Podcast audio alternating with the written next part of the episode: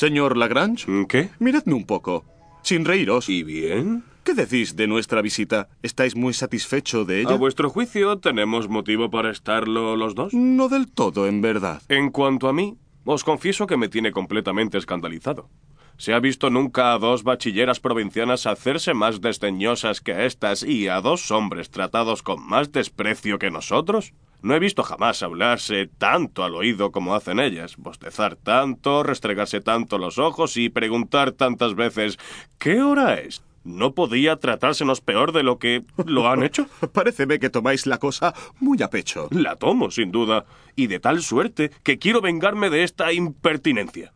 Sus personas son una mezcolanza de preciosas y de coquetas.